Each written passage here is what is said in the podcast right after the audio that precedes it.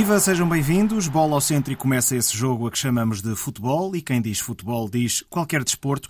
Afinal, desde que haja relato, há um jogo de vozes que acontece. E ele é jogado tanto no estádio. Golaço do Taco Salvio da vida! É um golo fantástico, erupção no vulcão benfiquista, no topo norte do Estádio Nacional. Como no estúdio. Guarda-redes soca, mas havia a dúvida se poderia ter atingido ou não.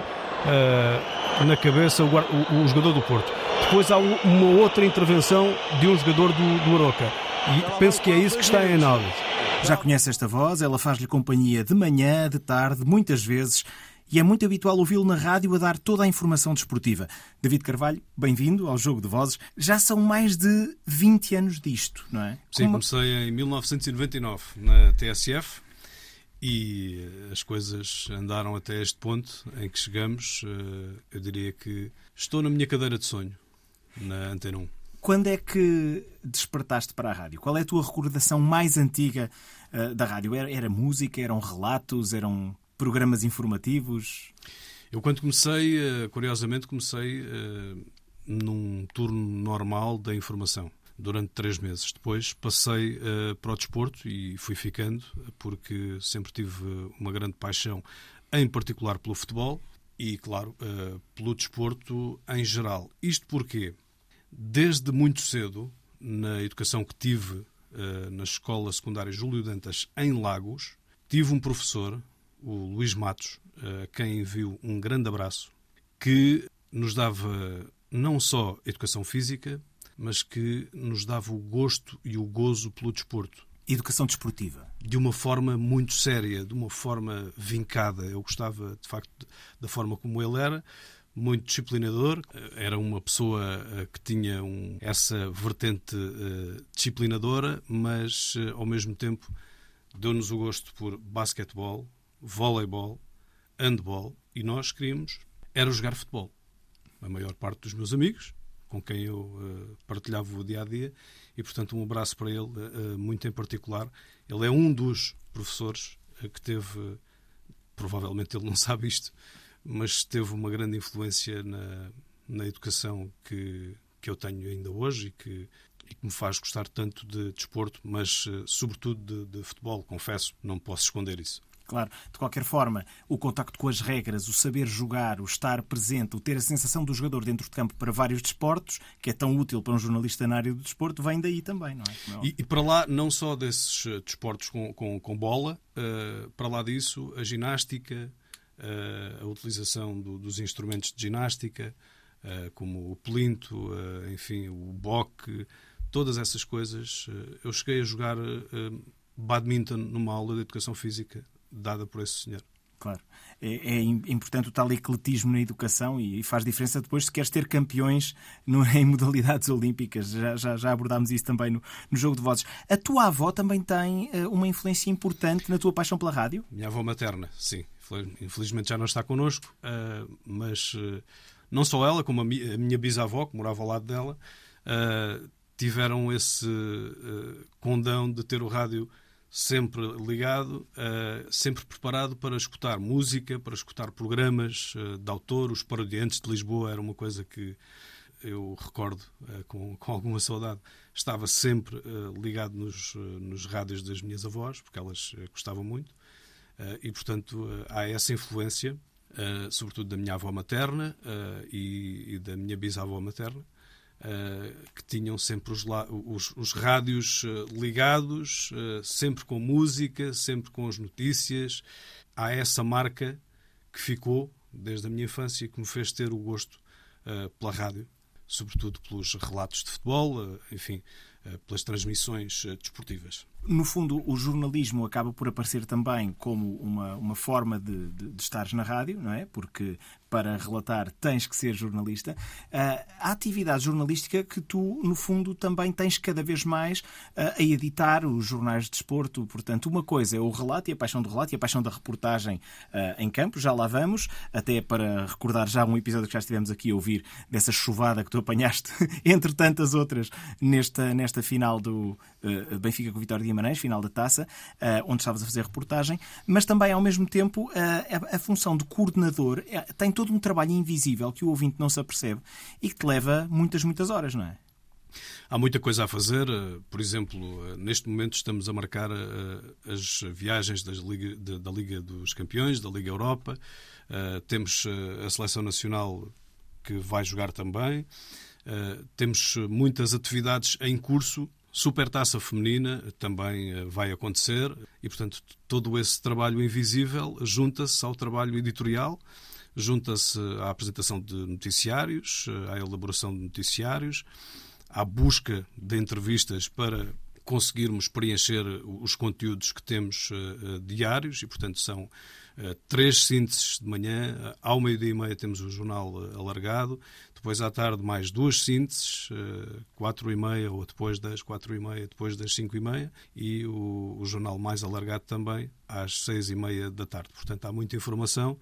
Eh, há muito espaço informativo e há também, claro, eh, muito conteúdo eh, para colocarmos e temos a responsabilidade, porque somos a rádio pública, tentamos ser o mais ecléticos para conseguirmos colocar o desporto nos nossos noticiários, não só o futebol, mas modalidades que também precisam dessa dessa projeção dessa fundo. projeção exatamente e, e dessa e, e, há pessoas que estão extremamente interessadas em, em ouvir o que é que se passa no voleibol no handball no basquetebol enfim e outras modalidades sobretudo por exemplo a canoagem que é uma modalidade de grande sucesso com o super Fernando Pimenta e outros canoístas portugueses que têm dado muitas medalhas ao país e muitos títulos eh, mundiais e europeus eh, ao país. Sim, e a Antena 1 de facto é uma grande montra de todas as modalidades, é um facto, e por isso é que também estamos tão habituados a ouvir a voz do David Carvalho, manhã ou de tarde, normalmente nas sínteses, nos jornais do desporto, é muito habitual ouvirmos este género de som. Sousa Sintra, em entrevista à Antena 1, diz que Jovem Cabral é um fora de série no dia em que o futebol volta a Alvalade. Três meses depois, à porta fechada. Hoje continua a jornada 26 da Liga com a liderança em jogo. Benfica e Porto à procura de vitórias nesta retoma partilham a frente do campeonato com 60 pontos. Na canoagem foram os melhores mundiais de sempre para Portugal no que diz respeito a medalhas. São quatro no total, com dois títulos de campeão do mundo. A seleção de sub-19 de futsal está nas meias finais do europeu. Miguel Oliveira confiante para o Grande Prémio de San Marino. Rui Oliveira em quarto lugar na etapa da Volta à Espanha.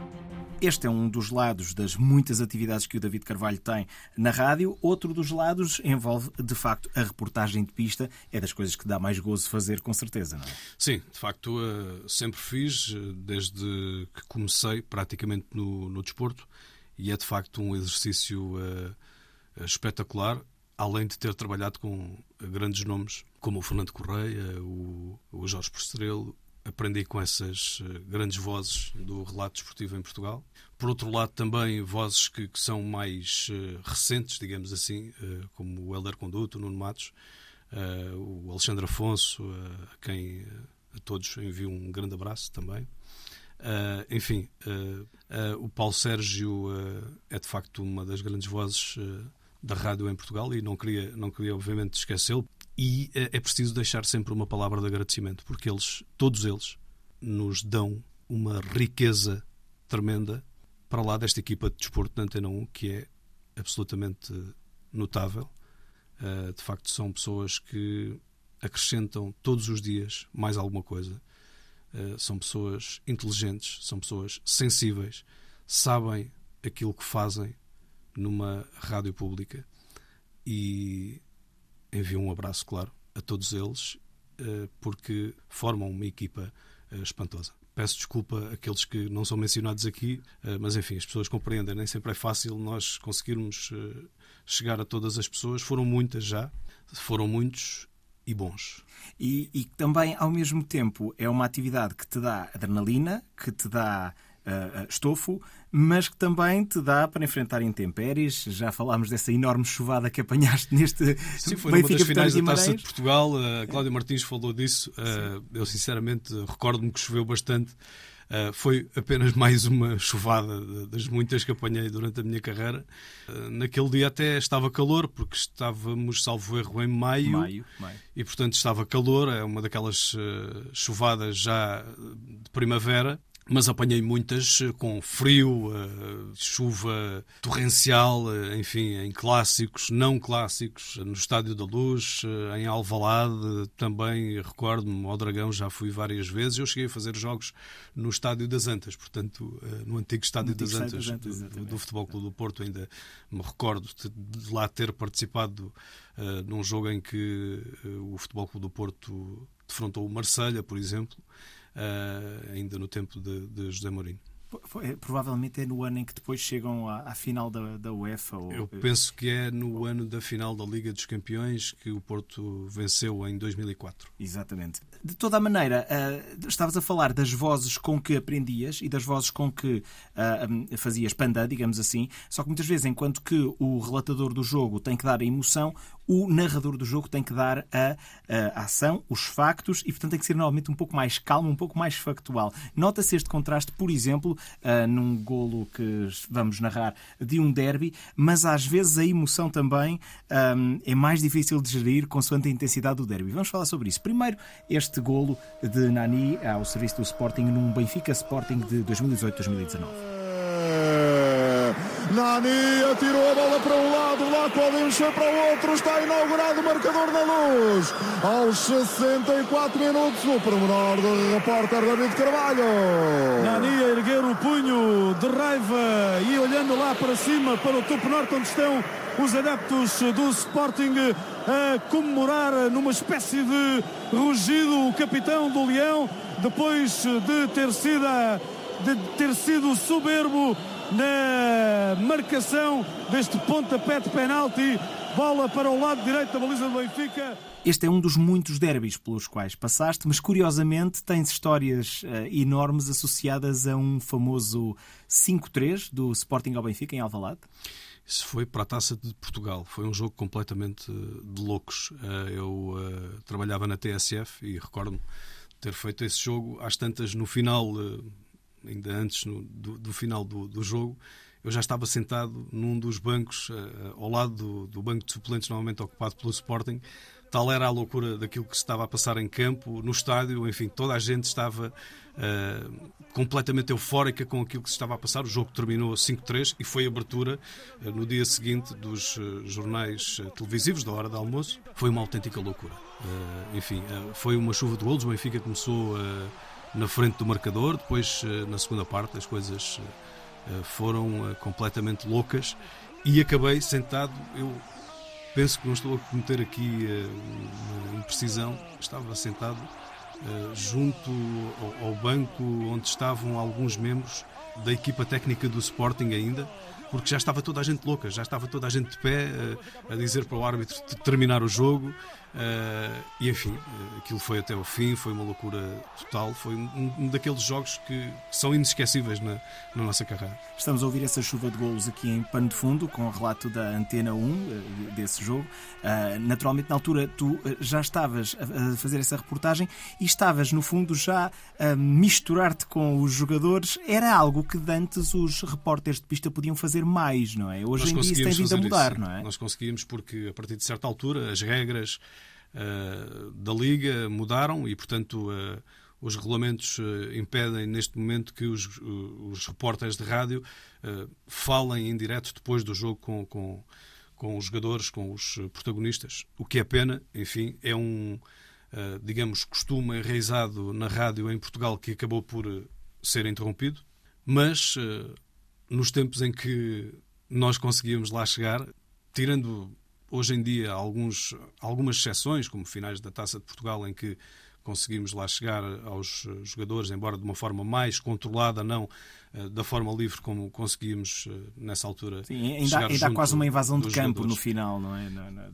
Nessa altura nós conseguimos chegar junto dos jogadores e escolhíamos o jogador que, com quem queríamos falar e até antes dos jogos conseguimos falar com os treinadores. Eu lembro-me bastante bem, ainda lá está, no antigo Estádio das Antas, num Porto Benfica, eu entrevistei o José Mourinho a caminho do banco de suplentes do Futebol Clube do Porto. E, portanto, era assim que nós uh, trabalhávamos e creio que esse fator dava magia aos relatos de futebol naquilo que era o antes e o depois do relato em si. E o trabalho do repórter também, obviamente, saía muito mais valorizado. Não quer dizer que hoje em dia não seja, mas uh, nesse tempo as coisas eh, de facto funcionavam dessa forma.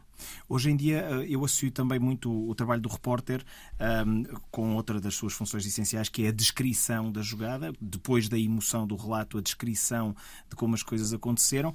Há alturas em que a emoção tende a falar mais alto, em jogos com a intensidade daquele tal Sporting Benfica, ou em jogos da Seleção Nacional, em que os jornalistas metem sempre um pouquinho mais de emoção nas coisas, mas uh, recentemente uh, relataste um Portugal-Bósnia no Estádio da Luz e na hora de uh, fazer a reportagem eu ressalto a clareza e a, até a frieza com que o fazes. Bernardo Silva olhou para Seixas e perguntou-lhe: Meu amigo, é para onde? Foi para o fundo da baliza, David.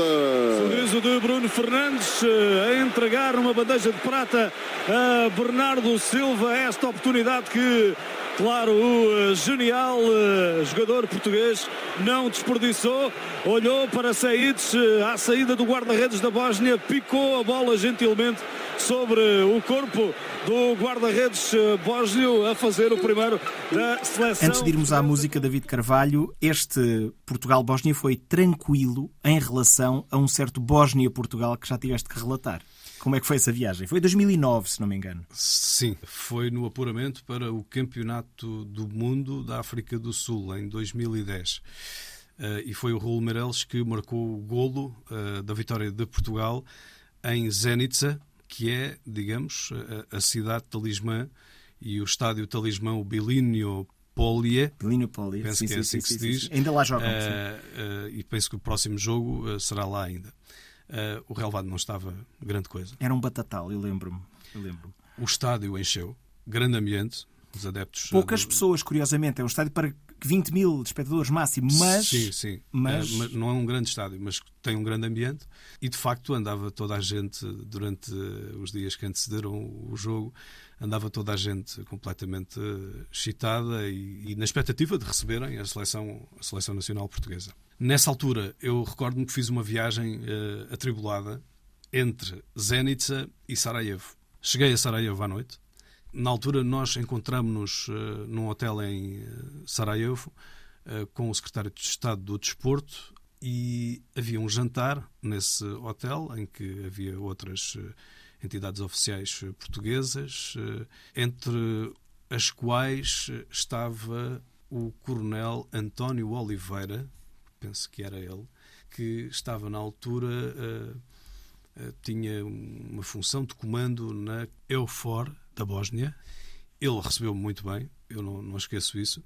E depois do jantar ele disse-me: O senhor já não vai para Zenica, vai ficar aqui connosco, temos todo o gosto em recebê-lo. E então fui para o aquartelamento da EUFOR em uh, Sarajevo e de facto era uma cidade ainda com uh, aquela aura depois de um conflito completamente sangrento e, e, e, que marcou a vida das pessoas uh, daquela região.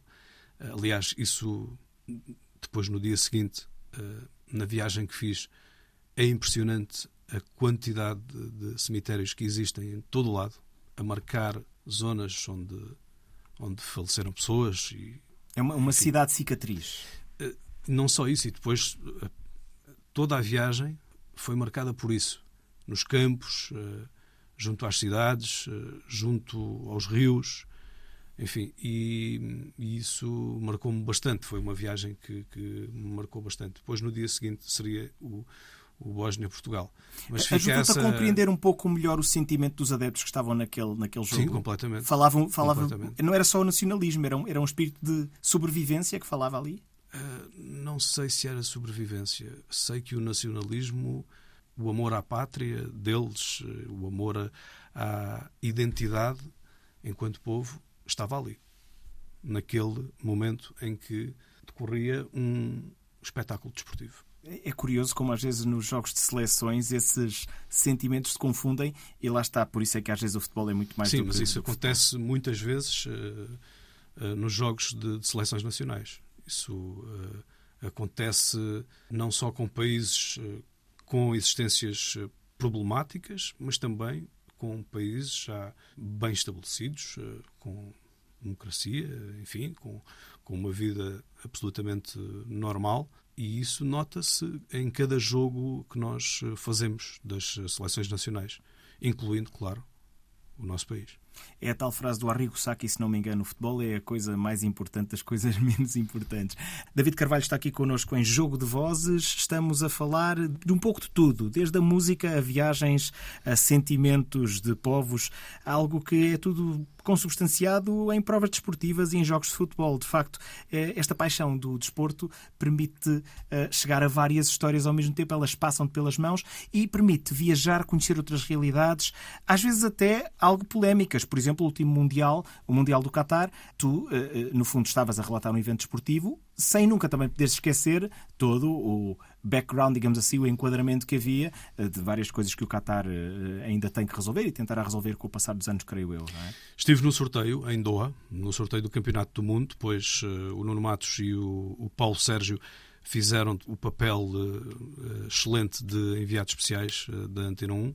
O que eu assisti foi um país que está a crescer todos os dias, um país que mistura a tradição com uh, o modernismo com uma arquitetura imponente e uh, futurista, eu diria. Uh, por vezes dá, dá, a sensação que estamos numa civilização futura, tal a imponência e a, a, forma e a arquitetura que marcam o espaço visual em Doha.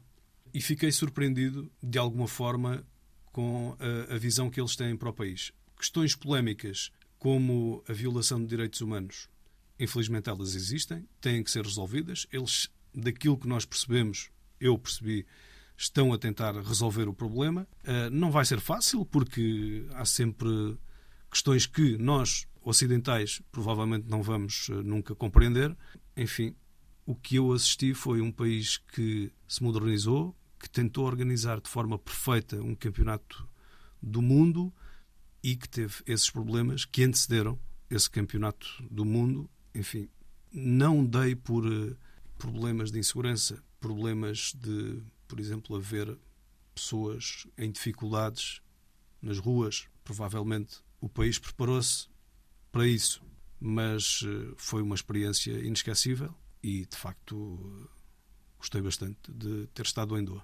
Temos algumas eh, noções destes retratos em peças que foste enviando de lá de Doha. Vamos aqui ouvir uma delas oito estádios de topo inovadores, uma rede de metro para ligar esses estádios a partir da capital Doha e receber os adeptos, apesar das convicções eh, religiosas, daquele que é também o primeiro país islâmico e do Médio Oriente a organizar um eh, Mundial. Total dos gastos com tudo isto, 200 mil milhões de dólares. E as obras continuam um pouco uh, por toda a capital, Doha, e um pouco uh, por todo o país. É apenas mais um dos muitos locais que já conheceste no mundo. Tu és muito viajeiro ou és mais caseiro? Eu gosto de viajar, mas uh, também gosto muito de estar no meu canto. Gosto muito de Portugal e acho que o nosso país é absolutamente maravilhoso. Sou algarvio, de gema, adoro o Algarve, é onde me sinto em casa. E as praias do Algarve são das coisas mais maravilhosas, onde eu cresci, onde vivi grande parte da minha infância e que me deram momentos inesquecíveis. Há muitos uh, algarves, não é? Tu és do Barlavento, há o Barlavento, há o Serra, há, o mar, ao mar, ao Barrocal. Há o Barrocal, uh, há a zona da Costa Norte, que nós costumamos chamar da Costa Norte. Costa é Vicentina, é Algesur, Bordeira, a partir, fora. a partir de Sagres para cima. Uhum. Tudo é maravilhoso naquela região. O cheiro é único, uh, sobretudo na primavera, para quem viveu a infância naquela região. E foi lá que eu comecei a jogar futebol na rua com os meus amigos. Jogávamos em ruas de terra primeiro, recordo-me disso. Depois as ruas foram alcatroadas e tivemos mais tarde direito a um campo. Não havia internet. claro, mas essas amizades ficam para sempre. És pai? Portanto, sou Já. pai, sim. Dois rapazes. Esses, uh, consegues passar alguns desses valores de, de, brincar na rua aos teus filhos? Completamente. Consegues vencer a batalha contra a tecnologia, digamos assim? Tento. tento mas, é, é, um, é, um, mas é um bocado remar contra a maré, não é? Uh, tento resistir, não é fácil, uh, mas sempre que é possível, e é muitas vezes possível, brincam na rua e têm contacto com a natureza e é isso que eles precisam. É verdade, eu sigo a mesma filosofia também, de, de certa forma. Entretanto, estavas a falar dos filhos, estás a falar da juventude, de certa forma, dos verdes anos. Falando então de livros, de literatura, dentre as tuas sugestões, há, claro, um clássico, 100 anos de solidão, do Gabriel Garcia Marques. Quando é que este livro te marcou? Eu li-o uh, ainda durante os tempos de faculdade e, de facto, uh, é um livro absolutamente espantoso. É um livro longo, é um livro complexo, mas é um género de literatura que faz uh, inteiramente a minha preferência porque uh, é o, o, chamado realismo mágico. Sim, da Colômbia, típico da, América do Sul. Eh, que depois nos transporta para, creio, as realidades que politicamente uh, se viveram no contexto em que Gabriel Garcia Marques também viveu, que são realidades bem complicadas. E é, e é, um perfume muito característico, de facto, da literatura sul-americana. Não e... só nos traz essa magia, como também nos transporta para, uh, digamos, aquilo que uh, foi a realidade uh, da América Latina em termos políticos, as dificuldades das pessoas, as dificuldades daqueles povos. E isso é curioso. É Prémio Nobel, Gabriel Garcia Marques, mas é sobretudo dono de uma imaginação para escrever o que ele escreveu, não só naquele livro, mas noutros que já li. É dono de uma imaginação e de uma escrita e de uma criatividade uh, absolutamente, lá está, geniais.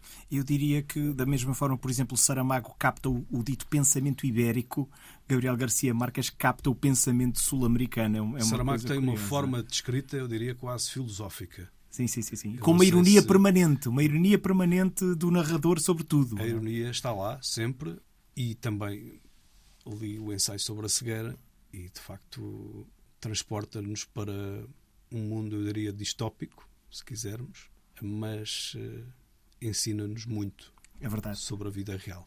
E é giro também, eu recomendo também vivamente Saramago já agora, se me permites meter a colherada, a Jangada de Pedra, que foi dos, dos de Saramago que li mais recentemente. Esse não consegui ler. Mas é impressionante. A mim, a mim espanta-me uh, o quanto ele consegue imaginar com precisão o que é que aconteceria de concreto a nível político, a nível social, se acontecesse uma coisa tão estranha quanto a Península Ibérica se separar da Europa e começar a vogar no meio do, do, do Atlântico. Vamos a filmes, porque aqui então epá, estamos completamente na mesma praia, David Carvalho. És fã de Tarantino, portanto, desde Django até Inglourious Basterds, poderíamos ir por aí fora. Todos esses filmes que, que te forneci, digamos, como sendo os meus gostos pessoais, são filmes que eu já vi várias vezes. Noto aqui também muita Não sei vontade, quantas vezes. É, noto muita vontade vezes. de rir. Por exemplo, o Grande Lebowski é uma, é uma comédia é genial hilariante. Também. É absolutamente. A interpretação do Jeff Bridges é qualquer coisa de, de estrondosa e depois é muito bem acompanhado pelo John Goodman. É John Goodman, exatamente. Uh... Com aquela paranoia do Vietnã permanente. Enfim, é? todo aquele filme é, é para ver e rever porque de facto é extremamente divertido. Um, e, é, e, é, e, é, quase surrealista o filme. É, quase, é, é, é surrealista, é, surrealismo americano aquilo. É, um, é, muitas vezes situações absurdas de, de, de, de eles uh, serem confrontados. Uh, Uh, com, com alguns inimigos improváveis, enfim. E... Aquela banda alemã, os Autobahn. Autobahn, que quer dizer autoestrada. Autoestrada, uh, Portanto, é, é, um bocadinho. Uh, a interpretação de Jeff Bridges é, é notável. E, e ele parece que anda eh, fora daquilo tudo que está a acontecer à volta dele. Ao mesmo tempo. Uma coisa gosta dele: jogar bowling e estar sossegadinho lá na vida dele. Exatamente. A fazer as coisas que ele gosta. Não vale a pena dizermos aqui. Se quiserem, vejam o filme. vejam o filme. Recomendo vivamente essa personagem mítica interpretada por Jeff Bridges com o nome The Dude. The Dude. Somente. The Dude o tipo. Pois há aquele cowboy também que aparece Sim. lá. é brilhante. É brilhante, é brilhante, Com os seus grandes bigodes Exato. a refletir sobre tudo. Mas é de facto é o que é tu gostas de estar filme. Na tua vida, não é? Exatamente. Não é? exatamente. The Dude. É, é, é, é, muito interessante porque de facto acaba por ser um filme que é uma comédia, que é delirante, mas ao mesmo tempo é um retrato tão fiel de tantos cromos norte-americanos que existem nos Estados Unidos. Que existem mesmo nos Estados Unidos. E cada vez mais nos apercebemos disso também, não é? Exato também te puxa muito para a história um, este, este, por exemplo, a queda do, do o fim do terceiro Grande Reich. interpretação Bruno do Ganz. suíço Bruno Ganz. Bruno Ganz, sim, sim. Não tenho particular apreço por eh, Adolf Hitler. Claro, não, ninguém. não tenho.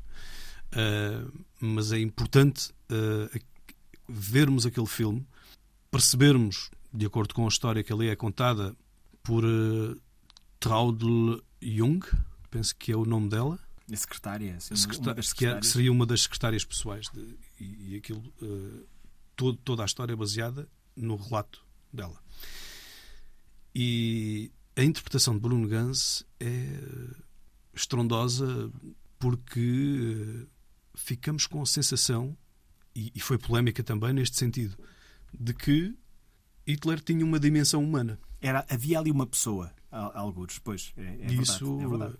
Transmite-nos uma preocupação que todos nós, obviamente, já, já tínhamos, mas que é reavivada um pouco naquele filme. Um ser humano é capaz de fazer aquilo que Hitler fez e de arrastar, antes de tudo mais, milhões de pessoas com ele. É verdade. É esse o propósito do filme e do retrato de Bruno Ganz, que é de facto fabuloso. Por fim, para terminarmos numa nota de novo mais cómica, foste buscar um dos meus filmes favoritos de sempre e a nossa eh, canção com a qual vamos terminar este jogo de vozes de hoje com David Carvalho é, eh, é da banda sonora desse, desse filme. Uma vez ouvi essa canção em repeat eh, durante uma viagem de 3 horas entre Porto e Lisboa, sempre a mesma canção porque é tão boa, dos The Stranglers, de Golden Brown.